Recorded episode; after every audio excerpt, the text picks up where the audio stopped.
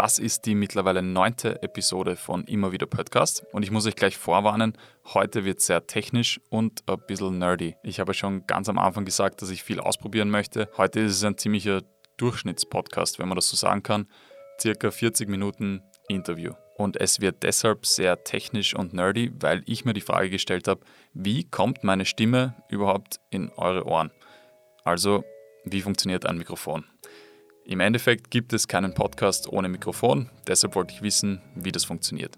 Nachgefragt habe ich natürlich in der obersten Liga, in der Champions League, und zwar bei Austrian Audio.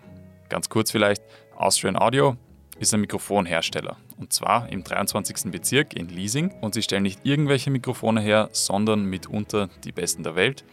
Und ich durfte mit Walter Rührig sprechen, der mir erklärt hat, wie ein Mikrofon funktioniert. Für mich war es extrem spannend, weil ich jetzt, glaube ich, eine ungefähre Vorstellung habe, wie ein Mikrofon funktioniert.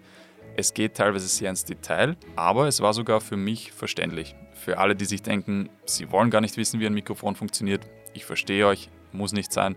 Bitte seid dann trotzdem nächste Woche wieder dabei. Da wird immer wieder Podcast wieder anders klingen. Und allen anderen wünsche ich viel Spaß mit Walter Rührig.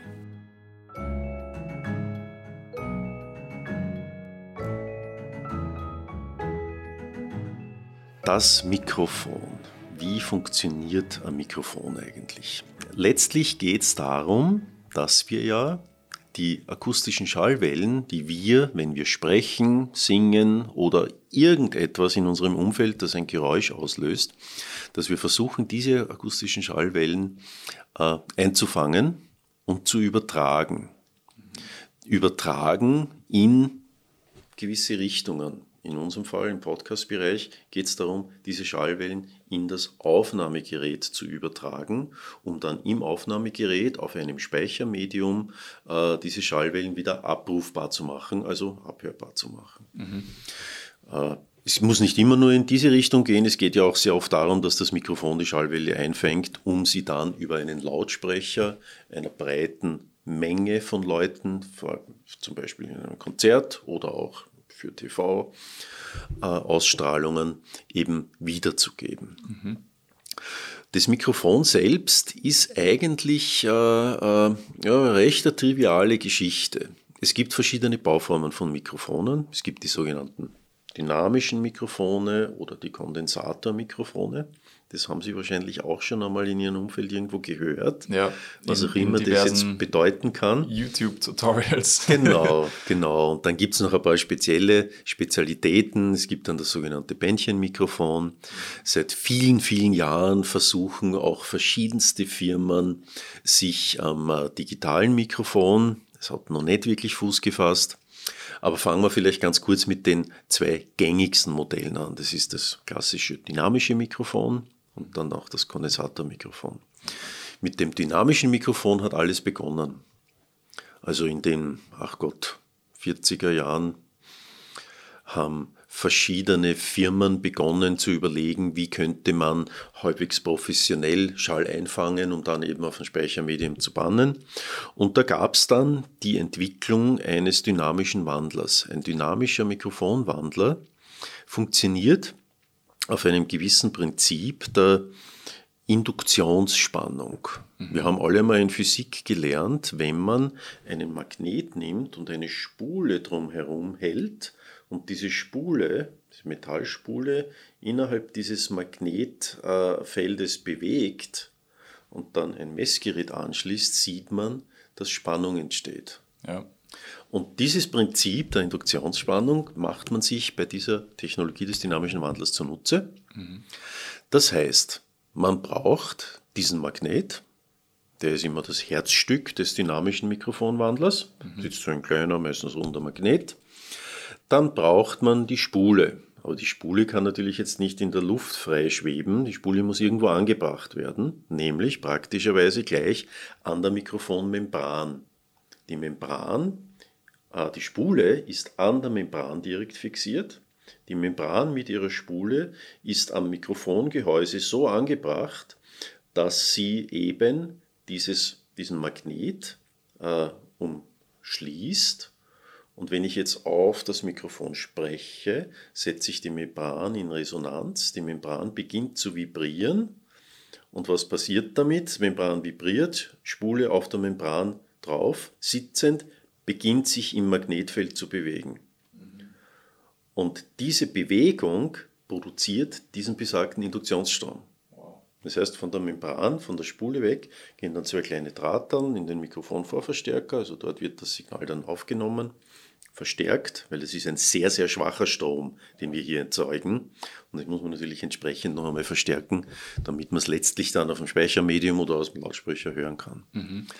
Darf ich ganz kurz eine Zwischenfrage stellen? Diese Vibration, die da entsteht, mhm. ähm, ist die jedes Mal so unterschiedlich, dass das Mikrofon wirklich sozusagen erkennt, halt, wie, wie, funktioniert das, dass diese, weil wenn jemand mit äh, in der gleichen Lautstärke, mit der gleichen quasi Kraft äh, in das Mikrofon reinspricht, so wie ich, wie, wieso klingt es dann bei mir anders als bei der anderen Person, wenn wir quasi den gleichen Druck darauf ausüben? Ist die Vibration wirklich jedes Mal irgendwie das ist eben minimal das anders? Ja, das ist das Faszinierende.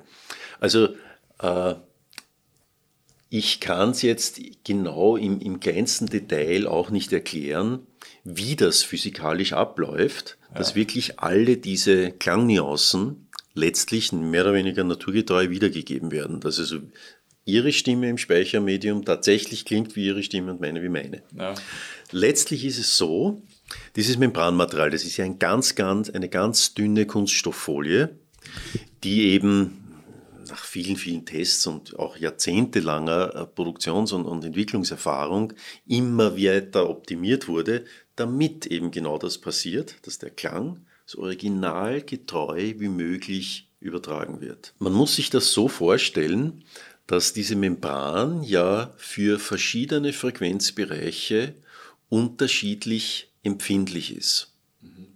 Die Membran hat äh, einen äußeren Bereich und einen inneren Bereich. Die, der innere Bereich ist meistens dafür verantwortlich, dass auch die hohen und höchsten Frequenzen sehr gut übertragen werden. Der breitere Bereich, äh, der äußere Bereich dann eher für die Mitten- und Bassfrequenzen. Mhm. Und äh, alles Weitere liegt dann einfach in der ja, Try-and-Error-Methode. Ah die wir und viele andere Firmen, die sich professionell damit befassen, seit vielen Jahrzehnten anwenden. Mhm. Man hat Erfahrung gesammelt, beim letzten Mikrofon, Mikrofonwandler hat so und so gut funktioniert, aber man hat gelernt, es könnte vielleicht da und dort noch ein bisschen besser gehen. Oder die Wünsche, die Anforderungen im Markt sind gewachsen und man muss sich darauf noch einmal einstellen. Also, man beginnt wieder Mikrofonmembran, Materialien zu testen, Schichtstärken zu testen. Es gibt zum Beispiel auch eine Produktionsmethode, die sogenannte Laminatmethode. Da wird nicht nur eine Membranfolie verwendet, sondern da wird vielleicht im, im, im, äh, in der Mitte der Membran eine zweite aufgeklebt. Das heißt, damit wird eine größere Schichtstärke erzielt. Damit habe ich schon wieder eine Fülle von Variationen, weil das, was ich hier aufsetze auf die Originalmembran, kann jetzt auch wieder etwas dicker sein, etwas dünner sein und so gibt es eben eine Vielzahl von Möglichkeiten, wie ich letztlich dann die Akustik dieses Mikrofons über die Membran schon einmal vordefinieren kann.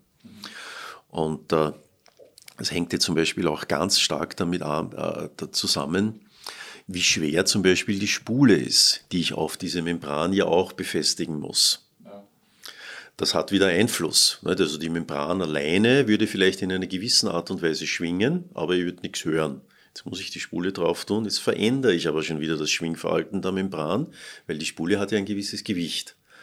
Das heißt, jetzt kann ich eine sehr schwere oder eine sehr leichte Spule befestigen und kann damit auch schon wieder ein bisschen äh, den Frequenzgang dieses Wandlers, dieser Kapsel variieren. Mhm.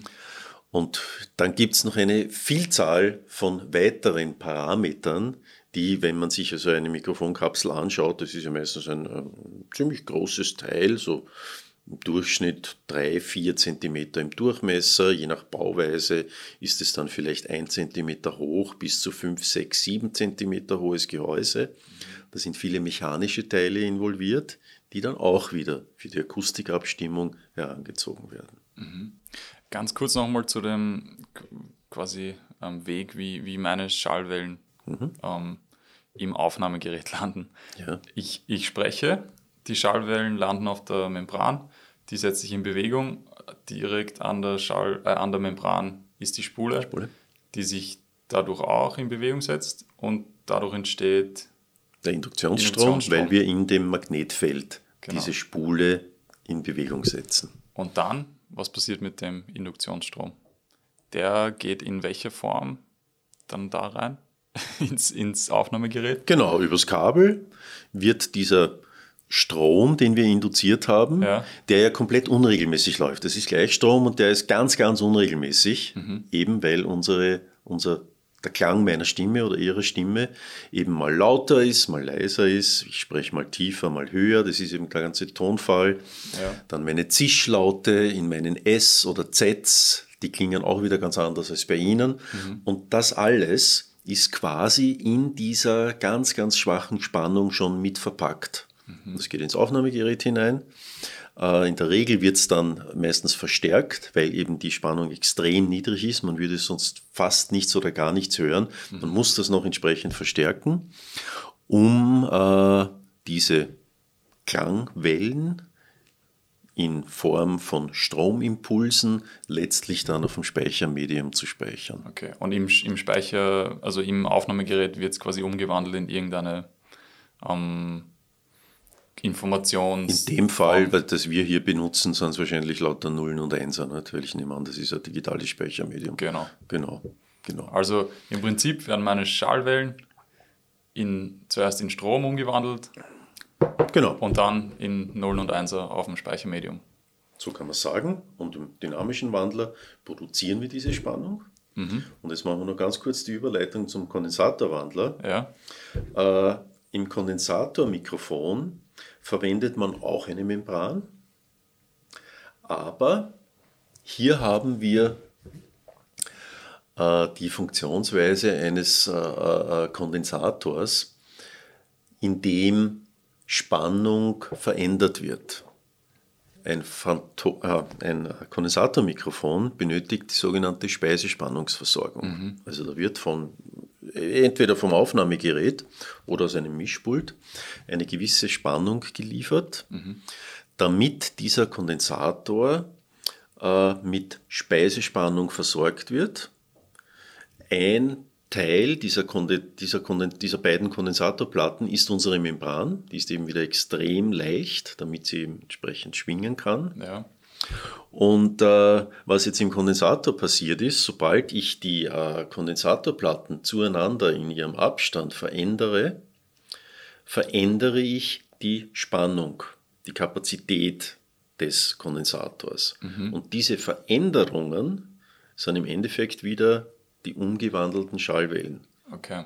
Und beim Kondensatormikrofon, wie gesagt, benötige ich Strom, den ich verändere. Und diese Veränderungen kann ich dann wieder in Form von äh, elektrischen Impulsen abgreifen.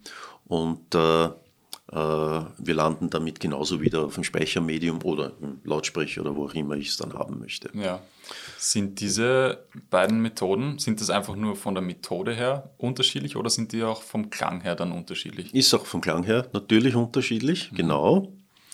Äh, Das Kondensatormikrofon war eigentlich in den 60er, Jahren, schon früher, 50er, 40er Jahren, 50er Jahren, 60er Jahren, war es äh, eine Weiterentwicklung.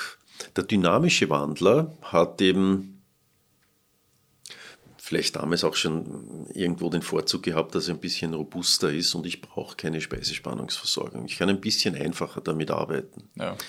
Äh, der Kondensatorwandler war eigentlich eine Weiterentwicklung in Zeiten, wo auch die dynamische Mikrofonfertigung noch bei Weitem nicht dieses tolle äh, Qualitätslevel erreicht hat, wie wir es heute haben. Und da kam man eben dann drauf, dass mit Hilfe dieser Kondensatortechnologie eigentlich auch schon ein breitbandiger Frequenzgang in einer, sage ich einmal, neutraleren, natürlichen Art und Weise äh, möglich war. Und deswegen war der Kondensator, äh, das Kondensatormikrofon in seiner Zeit, wie es entstanden ist, eine Weiterentwicklung. Mittlerweile kann man das gar nicht mehr so gegeneinander aufwiegen. Ja. Ja. wir haben auch in der dynamischen Mikrofonwandlerfertigung ein äh, professionelles Level erreicht, wo wir einfach von Klangnuancen sprechen, wo wir von Änderungen, äh, von, von Variationen sprechen, aber nicht mehr Kondensator ist vielleicht besser als dynamisch. Das kann man heute nicht mehr sagen. Okay. Äh, und vielleicht eine kurze Erklärung dazu, äh, äh, was ist jetzt der Unterschied zum Beispiel im Klang? Beim dynamischen Wandler ist es letztlich so, dass wir immer noch viel mehr Masse bewegen müssen. Mhm. Da ist die Membran selbst schon ein bisschen stärker, sie ist auch viel größer. Kondensatorwandler können winzig klein sein, können ein paar Millimeter Durchmesser haben. Ja. Äh, und das heißt natürlich auch die Membran, die im Kondensatorwandler drinnen ist, ist viel kleiner. Sie wird auch in viel, viel äh, dünneren Schichtstärken produziert als dynamische Wandler, weil es einfach möglich ist. Ja. Und äh, damit kann man sich ja schon vorstellen, nicht, um diesen dynamischen, diese dynamische Membran in Schwingung zu versetzen, braucht es ein bisschen länger. Jede Membran hat ein sogenanntes Ein- und Ausschwingverhalten. Mhm. Das heißt, wenn ich drauf spreche, reagiert der Kondensatorwandler aufgrund seiner extrem dünnen Abmessungen einfach schneller, mhm. als ein dynamischer es je können wird. Weil es einfach ein bisschen länger dauert. Wir sprechen da immer von Mikrosekunden. Ja. Das in Summe ist das immer irrsinnig wenig, ja. das man eigentlich fast gar nicht wahrnimmt. Aber wenn man dann die Gelegenheit hat, jetzt ein top dynamisches Mikrofon mit einem super Kondensatormikrofon AB zu vergleichen, mhm. wird man einfach einen Unterschied hören. An der Empfindlichkeit. Na, klar. Okay. Man, ich erkenne schon, dass ich es jetzt bin, natürlich, der hier spricht. Ja. Aber es sind leichte Nuancen in der Klangwärme. Vielleicht hat das Kondensatormikrofon sogar einen bisschen präsenteren Höhenbereich. Und wie bewertet man es dann? Was soll ich jetzt nehmen? Letztlich ist es auch eine Geschmacksfrage, mhm. ob es mir besser gefällt. Ja. Weil natürlich ist es nach wie vor so, dass schon jedes Mikrofon ein bisschen sein Eigenleben hat, seinen eigenen Charakter. Ja. Und wenn ich jetzt zehn top professionelle Mikrofone nebeneinander aufstelle und meine Stimme über alle diese zehn Mikrofone abhöre, werde ich relativ schnell draufkommen, da gibt es zwei, vielleicht sogar drei, da gefalle ich mir besser. Mhm. Und die würde ich dann für die Aufnahme meiner Stimme verwenden. Verstehe. Die anderen sieben, die auf meiner Stimme nicht so gut gefallen haben, kann aber durchaus sein, dass es zum Beispiel auf ihrer Stimme ein anderes Mikrofon ist, das eben ein bisschen besser auf ihre Klangnuancen reagiert als auf meine. Mhm. Und das ist mit einer der Gründe, warum es eigentlich so eine Riesenpalette jetzt allein an professionellen Recording- oder Stage-Mikrofonen gibt, weil es da, also nicht gefühlte zehn Top-Brands sicher gibt in dem Markt. Die haben alle eine Produktpalette von 5, 10, 15, 20 bis zu 50 verschiedenen Mikrofonen ja. für verschiedene Anwendungsbereiche. Und das hat also alles durchaus seinen Sinn. Ja. Weil wir ja einen Podcast machen und weil mein Thema Podcast ist, was wäre denn beim gesprochenen Wort besonders zu beachten bei, bei Mikrofonen, mhm. was jetzt vielleicht bei Musik nicht so eine große Rolle spielt? Ja, also ich würde sagen, ganz wichtig und viele typische Podcast-Mikrofone bringen das schon mit. Ganz wichtig ist ein gewisser Pop- oder Windschutz Mhm. vor der Kapsel. Mhm. Weil die Kapsel selbst, wenn sie also nicht gegen so Konsonanten, gegen Ps und Ts und starkes Laute ein bisschen geschützt ist, würde das extrem überbetonen. Mhm. Das heißt, da würde dann äh, so ein richtiger Knall entstehen in der Aufnahme, wenn man zu stark drauf poppt, sagt man da. Ja. Popgeräusche, Windgeräusche. Also das heißt, ganz wichtig, gerade bei der Aufnahme der Sprache für Podcasts ein gewisser Windschutz. Der kann jetzt im Mikrofon drinnen schon integriert sein, sitzt Ja. meistens vor der Kapsel, Ja. um eben diese unangenehmen Überbetonungen und Störgeräusche abzufangen. Mhm. Und was natürlich auch ein, ein ganz probates Mittel ist, einfach dann so einen Windschutz übers Mikrofon drüber zu setzen, wenn man drauf kommt, das wäre nötig. Ja, also das ist bei mir, bei den Mikrofonen, die wir jetzt gerade benutzen, eigentlich eingebaut. Ja, Aber- vermute ich auch. Funktioniert leider nicht so. Ich bin nicht so zufrieden, muss ich sagen. Ja, dann sollte man es. Ja, sollte, glaube ich, was drüber. Ich würde es auch dann vorschlagen, zur Sicherheit auf jeden Fall noch was drüber tun. Weil ich schon oft diese, die Ps vor allem, also die, Ja, ja. Naja, klar, das ist genau das Phänomen. ja, Und dann vielleicht noch ganz wichtig im äh, Podcast-Bereich, man kann ja die sogenannte Richtcharakteristik von Mikrofonen bestimmen. Richtcharakteristik heißt, wenn ich zum Beispiel eine kugelförmige Richtcharakteristik habe, dann nimmt der Mikrofonwandler im Mikrofon und damit natürlich das Mikrofon Schall von 360 Grad, also in Kugelform, von allen Bereichen gleichmäßig gut auf. Das ist im Podcast-Bereich vielleicht gar nicht gewollt, weil wenn wir zum Beispiel beide über ein eigenes Mikrofon diesen Podcast besprechen, äh, würde jetzt vielleicht das Zweikanal- oder Stereo-Klangbild gar nicht mehr so gut klingen, weil mein Mikrofon würde ihre Stimme auch sehr stark mit aufnehmen. Ja. Und deswegen gibt es die sogenannte Richtwirkung. Gibt es dann eine nierenförmige Richtcharakteristik oder eine keulenförmige Richtcharakteristik. Damit nimmt das Mikrofon den Schall bevorzugt von einer Seite auf. Mhm. Und das ist in der Regel natürlich jetzt bei unseren Mikrofonen die Seite des Mikrofons, die zu mir schaut. Ja und schwächt das Signal, was von der Seite und von hinten kommt, extrem stark ab. Mhm. Das heißt, da ist es einfach nicht so hellhörig, das Mikrofon. Und damit habe ich diese Richtwirkung sehr stark auf meinen Mund oder auf Ihren Mund fokussiert. Und das kann man jetzt sogar noch bündeln. Das kann irrsinnig eng werden. Eine ganz starke Richtwirkung. Da spricht man dann von sogenannten Keulen oder Richtmikrofonen. Mhm. Da kann man dann zum Beispiel weit entfernte Schallquellen sehr gut aufnehmen, weil es eben eine sehr enge Richtcharakteristik in eine Richtung hat. Mhm. Schaut dann auch die Membran bzw. das Innenleben anders aus? Die Membran nicht, aber mhm. das Innenleben der Kapsel schaut dann anders aus. Okay, also die Membran selber kann immer theoretisch von überall den Die Schall Membran aufnehmen. selbst wäre eigentlich immer äh, Kugelrichtcharakteristik, genau. Okay. Die Richtcharakteristik selbst wird dann über das Mikrofongehäuse und über die Konstruktion, über die sogenannten Schallumwege definiert. Mhm. Weil die Membran, klar, hört natürlich den Schall, Direktschall von mir und alle Reflexionen im Raum. Ja. Mehr oder weniger gleichmäßig. Und jetzt kann ich über die Konstruktion, über das Mikrofongehäuse, das rund um die Membran gebaut ist, über den direkten Schalleintritt und über den Schallumweg, der von Reflexionen kommt, mhm. äh, die Richtcharakteristik definieren, indem ich eben diesen Schallumweg, diese hinteren Schalleintrittsöffnungen in einer gewissen Art und Weise konstruiere, dass es eben zu diesen Auslöschungseffekten kommt. Okay. Wir kennen das ja nicht. Sinuswelle, Wellenberg trifft auf Wellental. Und plötzlich ist keine Information da. Im Wasser kann man sich gut vorstellen, ja. weil da die Wellenberge dauernd so hin und her wackeln. Ne? Ja. Und überall dort, wo es gerade einmal flach ist, ist keine Information. Mhm. Und diese Technologie benutzt man letztlich, um dann über das Gehäuse, über die Konstruktion, über die mechanischen Gegebenheiten die Richtcharakteristik zu definieren. Mhm. Ähm, eine Frage noch.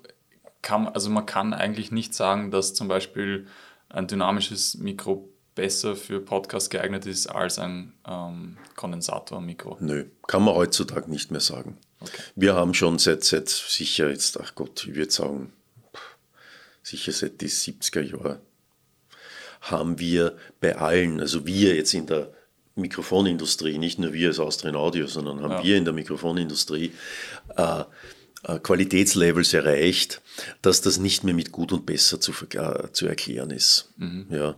Man sagt ja zum Beispiel jetzt auch bei einem äh, Ferrari oder Lamborghini nicht, dass der Lamborghini ein besserer Sportwagen ist. Mhm. Es ist ein anderer. Er hat eine andere Formgebung, hat einen anderen Sound, hat vielleicht ein paar andere konstruktive Eigenheiten, mhm. aber deswegen ist der Lamborghini kein besserer Sportwagen als der Ferrari. Ja. Es ist einfach ein anderer. Ja. Manche mögen den mehr, manche mögen den mehr. Okay. Manche mögen lieber den Klang eines sehr guten dynamischen Mikrofons für eine bestimmte Aufnahmeart. Für eine andere Aufnahmeart würden Sie zum Beispiel ein lieber ein Kondensatormikrofon nehmen, mhm. äh, weil es einfach besser dazu passt. Mhm. Okay, wie, wie kann ich ein gutes von einem schlechten Mikrofon unterscheiden? Mhm. Gleich auf Anhieb. Mhm. Ich würde mal sagen, gleich auf Anhieb, wenn wir ein bisschen erfahren sind im zum Beispiel Podcast produzieren, hat man ja schon gewisse Erfahrungswerte, wie jetzt äh, meine Aufnahme klingen soll. Und wie man da ein Gutes von einem Schlechten unterscheiden kann, würde ich sagen, ist grundsätzlich mal im Klang. Ich nehme mich auf, meinen Klang äh, bin ich vielleicht sehr gut gewohnt und äh, kann dann sehr schnell feststellen, klingt das natürlich oder klingt es äh, viel zu basslastig oder hat es viel zu wenig Mitten, klingt es irgendwie ganz eigenartig schön betont. Mhm. Äh, das soll nicht sein bei einer professionellen Aufnahme jeglicher Art, ob das jetzt für einen Podcast ist oder ob das jetzt eine Tonaufnahme ist oder für eine Übertragung im Fernsehen, legt man grundsätzlich einmal sehr viel Wert auf eine natürliche Übertragung.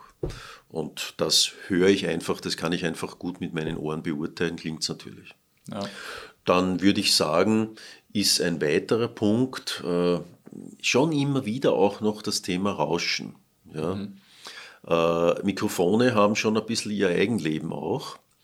Und äh, das kann man, wenn das Gesamtmikrofondesign eben nicht so professionell gewählt wurde, kann man dann leider oft einmal auch an dem Eigenrauschen hören. Mhm. Und das wollen wir natürlich überhaupt nicht. Ja, bei professionellen Mikrofonen kann man davon ausgehen, spielt das überhaupt keine Rolle mehr, wenn man es einfach gut im Griff hat. Ja.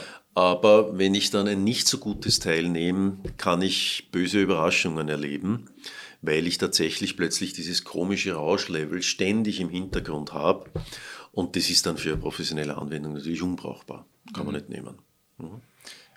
Ist jetzt der, der Unterschied zwischen einem hochprofessionellen Mikro, wie zum Beispiel von Austrian Audio, mhm oder einem Billigprodukt aus, aus China ähm, für den Endverbraucher wirklich hörbar? Oder ist das nur eine Gruppe von Leuten, die sich halt wirklich damit beschäftigen, die da wirklich den Unterschied merken? Wenn ich jetzt zum Beispiel einen Podcast mir anhöre oder eine Aufnahme von einem, einem Song, der halt jetzt, weil das Budget nicht gereicht hat, nicht mit dem besten Equipment aufgenommen wurde.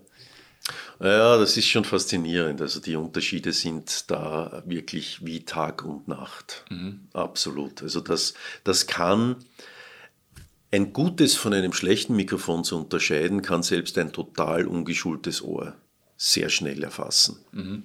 Ja, wenn Sie keine Unterschiede mehr hören, dann kann man davon ausgehen, dass man jetzt gerade ein, zwei, drei Mikrofone vergleicht, die einfach schon im sehr ähnlichen Qualitätslevel sind. Das kann jetzt sehr ähnlich schlecht sein, weil dann her ja kein Unterschied. Ja. Dann rauschen die alle und klingen einfach alle schrecklich. Aber in Summe ähnlich und ich denke mir, sind sie okay. Wenn ich aber dann zwei, drei wirklich hochqualitative Produkte dazu nehme, dann ist es wie Tag und Nacht. Absolut. Also da gibt es Riesenunterschiede. Und mein Gott, das ist letztlich ja dann auch dadurch erklärbar, nicht? wenn wir jetzt zum Beispiel unser äh, Flagship-Mikrofon, das OC818 hernehmen. Äh, das kostet immerhin noch stolze 990 Euro. Also das ist schon eine ganz schöne Investition. Mhm. Und das muss es natürlich wert sein. Wenn ich das Mikrofon jetzt mit einem äh, 25 Euro Mikrofon vergleiche, dass es genauso gibt, ja, vielleicht sogar 15 Euro, weiß ich gar nicht, wie weit das noch runtergeht, jetzt im super semi-professionellen Bereich, vielleicht sogar Spielzeugbereich, nicht? Ja. Äh, wenn ich die zwei dann vergleiche, 15 Euro versus fast 1000 Euro, naja, da erwarte ich mir natürlich einen Quantensprung ja. an Qualitätszuwachs. Und das zu hören ist also ganz, ganz einfach. Mhm. Ja, definitiv ja. Okay. Das heißt, das erübrigt eigentlich meine nächste Frage, äh, und zwar, warum man in ein teures Mikrofon investieren sollte. Mhm. Ja. Klar, das ist einerseits natürlich immer die Audioqualität. Ja. Als erstes, das ist der Grund, warum ich es kaufe. Mhm. Und dann darf man natürlich nicht vergessen, gibt es schon ein paar so andere Kriterien, die auch ganz wesentlich sind. Das eine ist einmal die Robustheit. Mhm. Äh, das Mikrofon muss in einer Art und Weise verpackt sein in ein Gehäuse, dass es schon mal auch runterfallen darf, weil es einfach passiert, dass man kurz unachtsam ist oder das Mikrofon ist im Mikrofonstativ befestigt, jemand stößt ans Stativ an und das Ganze fällt um. Mhm. Na, dann möchte ich natürlich nicht, dass es deswegen gleich kaputt ist. Das muss schon was aushalten. Ganz, ganz wichtig. Also die Robustheit der Konstruktion ist ganz wesentlich. Und da kann man davon ausgehen, dass in einem professionellen, dann meist auch schon relativ teuren Produkt natürlich für diese Robustheit entsprechend vorgesorgt wurde. Ganz ja. klar. Also die Nachhaltigkeit und die lange Verwendbarkeit des Produktes ist schon ein wesentliches Kriterium neben der Akustik. Mhm. Jetzt ist mir noch was eingefallen. Wenn man jetzt da so in, schon, schon länger dabei ist und immer sich weiterentwickelt, immer weiter. Man kann ja eigentlich vom Sound her nicht besser werden als quasi wahrheitsgetreu sein. Mhm. Das heißt, gibt es quasi ein Limit für ein, ein Mikrofon? Gibt es irgendwann einfach das perfekte Mikrofon? Boah, das frage ich mich auch schon seit, weiß ich nicht wie lang. Also ist faszinierend, ja, gibt es ein Limit. Äh, ich würde mal sagen, es gibt ein, zwei Antworten darauf, die ja. es einem doch recht, recht leicht machen, es zu verstehen. Das eine ist zum Beispiel äh, die Speichermedien oder auch die Lautsprecherwelt. Mhm. Ja, die werden auch immer besser.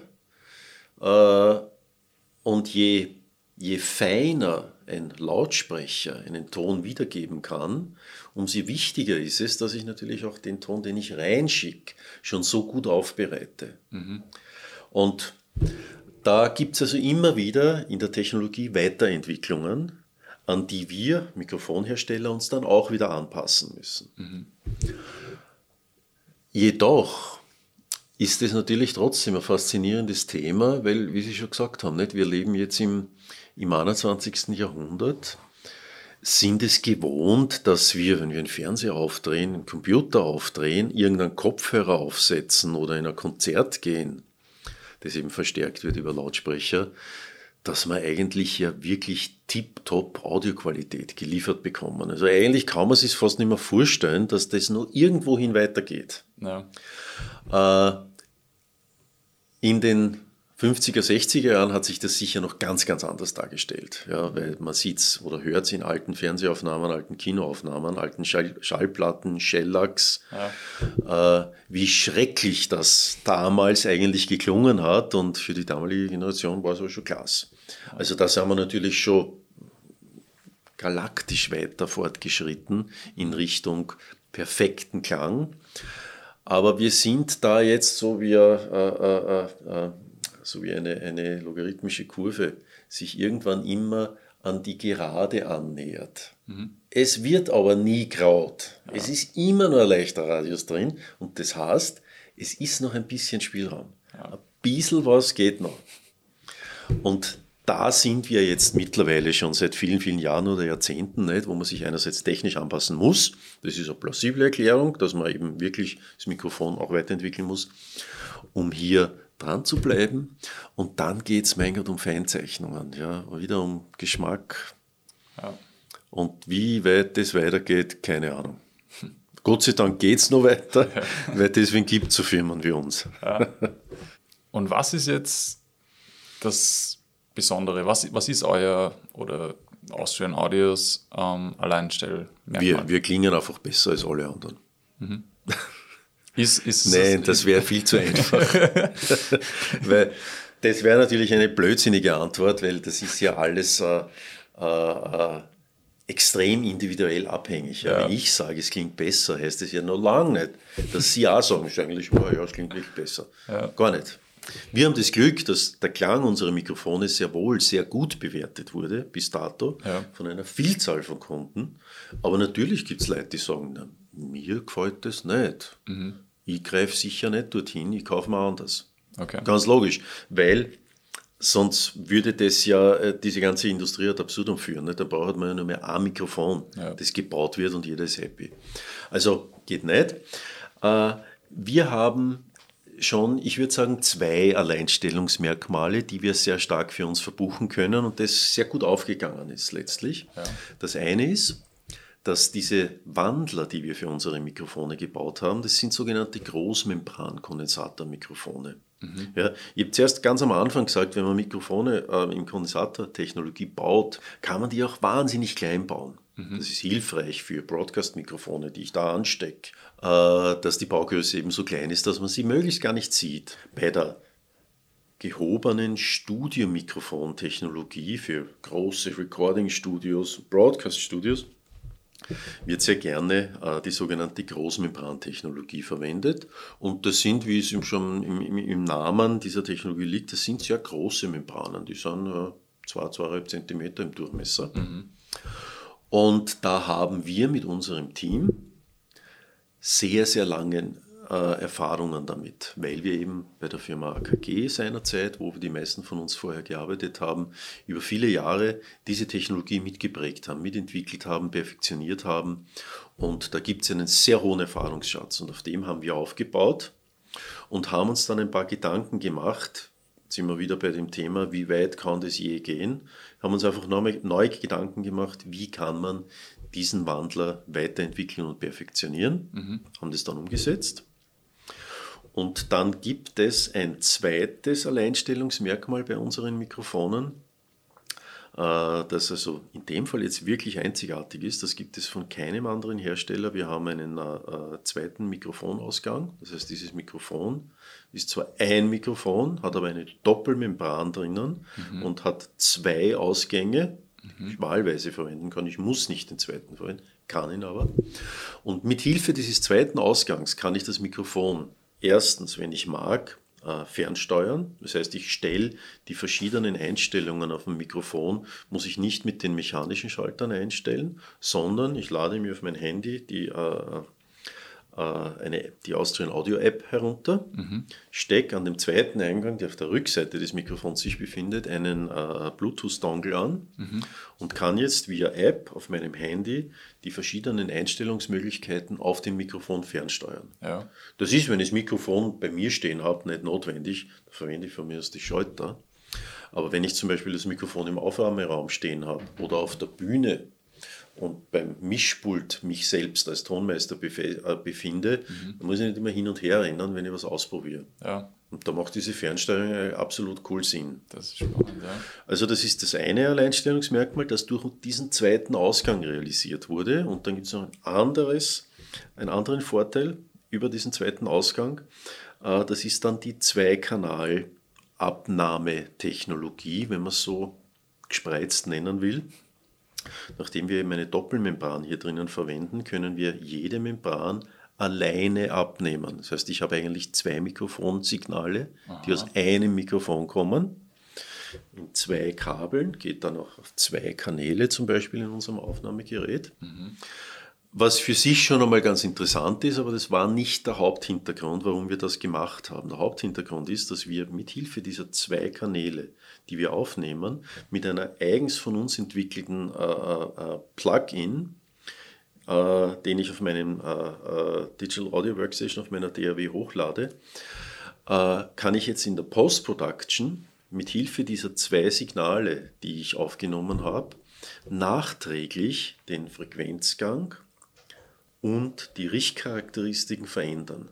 Mhm. Wir haben zuerst darüber gesprochen, Richtcharakteristik. Mikro nimmt Schall hauptsächlich von vorn auf, dann ist es eine Niere oder Keule und so weiter. Ja. Und das war immer schon die Idee, wenn man jetzt im, im Recording-Studio-Dimensionen denkt, dass man zum Beispiel die Richtcharakteristik des Signals nicht über den gesamten Frequenzgang gleich verändert. Mhm.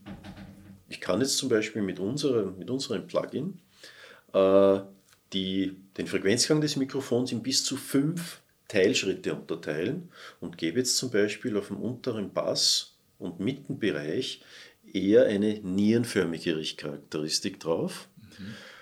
Vielleicht bleibe ich aber auf dem oberen Frequenzbereich eher auf einer Kugel oder auf einer sogenannten Achterrichtcharakteristik, weil ich mehr Rauminformation aufnehmen möchte. Mhm. Und das hat alles Auswirkungen, wie es letztlich klingt. Ne? Ja. Wenn ich mehr indirekten Schall, der von den Reflexionen im Raum kommt, mit aufnehme, kann man sagen, klingt es dann offener, räumlicher, wenn man so will. Ja. Wenn ich das nicht will, und aus verschiedenen klangtechnischen Gründen nur oder hauptsächlich den Direktschall des Instruments, Gitarre, aufnehmen möchte, dann gehe ich eher auf Niere oder Superniere, um sehr stark zu bündeln. Mhm. Aber das verhält sich eben in verschiedenen Frequenzbereichen unterschiedlich und deswegen kann ich hier jetzt variieren. Und äh, das war so eine Idee, die wir umgesetzt haben, wo man dann schon auch natürlich ein bisschen gehofft hat, dass es letztlich dann vom Anwender auch angenommen wird. Ja. Und das hat sich dann Gott sei Dank also herausgestellt, dass das doch ein hochinteressantes additives Feature war, das wir hier anbieten, das eben letztlich im Markt noch nie erhältlich war. Um, ähm, vielleicht abschließend noch eine Frage. Kann man sagen, dass die Mikrofone von Austrian Audio zu den besten der Welt gehören? Äh, ja, ich würde sagen, das Beste der Welt. Okay. Na, passt. Nein, definitiv Premium Liga. Ne? Ja. Ich kann es vielleicht so ein bisschen, vielleicht, dass man es ein bisschen einordnen ja. kann. Ich habe das zuerst erwähnt. Das Mikrofon kostet so circa 1000 Euro, das Flagship. Ja. Wenn man sich jetzt ein bisschen umschaut in der professionellen Mikrofonwelt, was die Preislevels betrifft, ja, mhm.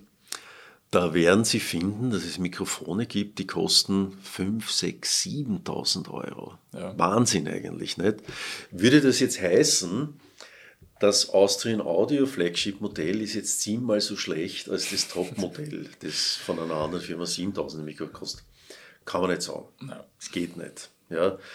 Wenn man Mikrofone in dieser Liga baut, in dieser 1000 Euro Liga, dann kann man davon ausgehen, wenn man es schafft, was jetzt ganz gut ausschaut bei uns, was so diese Feedbacks vom Markt betrifft, die wir bekommen haben, dann kann man davon ausgehen, definitiv, es gehört schon zur Top-Liga. Wir haben uns dort etablieren können. Mhm. Warum gibt es dann Mikros, die kosten fünfmal so viel? Äh, weil es einfach möglich ist, mit verschiedenen Schritten vielleicht noch die eine oder andere Nuance besser auszureizen. Ja. Aber das kostet dann schon so wahnsinnig viel mehr, dass man sich dann irgendwann noch die Frage stellen muss, macht es jetzt für einen Hersteller wirklich Sinn, ein 7000 Euro Mikrofon zu verkaufen, weil ja. wer soll sich das leisten? Genau. Okay, dann sage ich vielen Dank. Das war mega spannend. Sehr gerne. Ich habe jetzt, glaube ich, eine ungefähre Vorstellung, ja, wie das funktioniert. Nein, überhaupt nicht. Das war perfekt.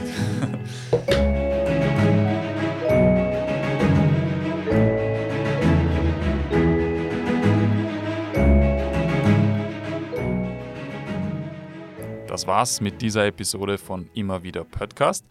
Ich möchte mich bedanken bei Walter Rührig und Austrian Audio. Es war wirklich wahnsinnig spannend für mich. Ich hoffe, ihr habt auch was dazu gelernt und habt jetzt vielleicht so wie ich eine ungefähre Vorstellung, wie ein Mikrofon funktioniert.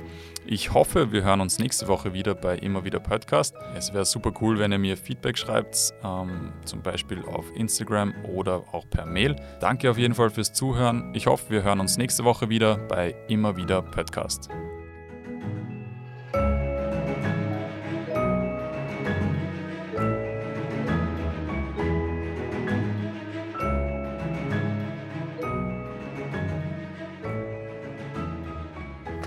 Produziert von Malderino Kiesens.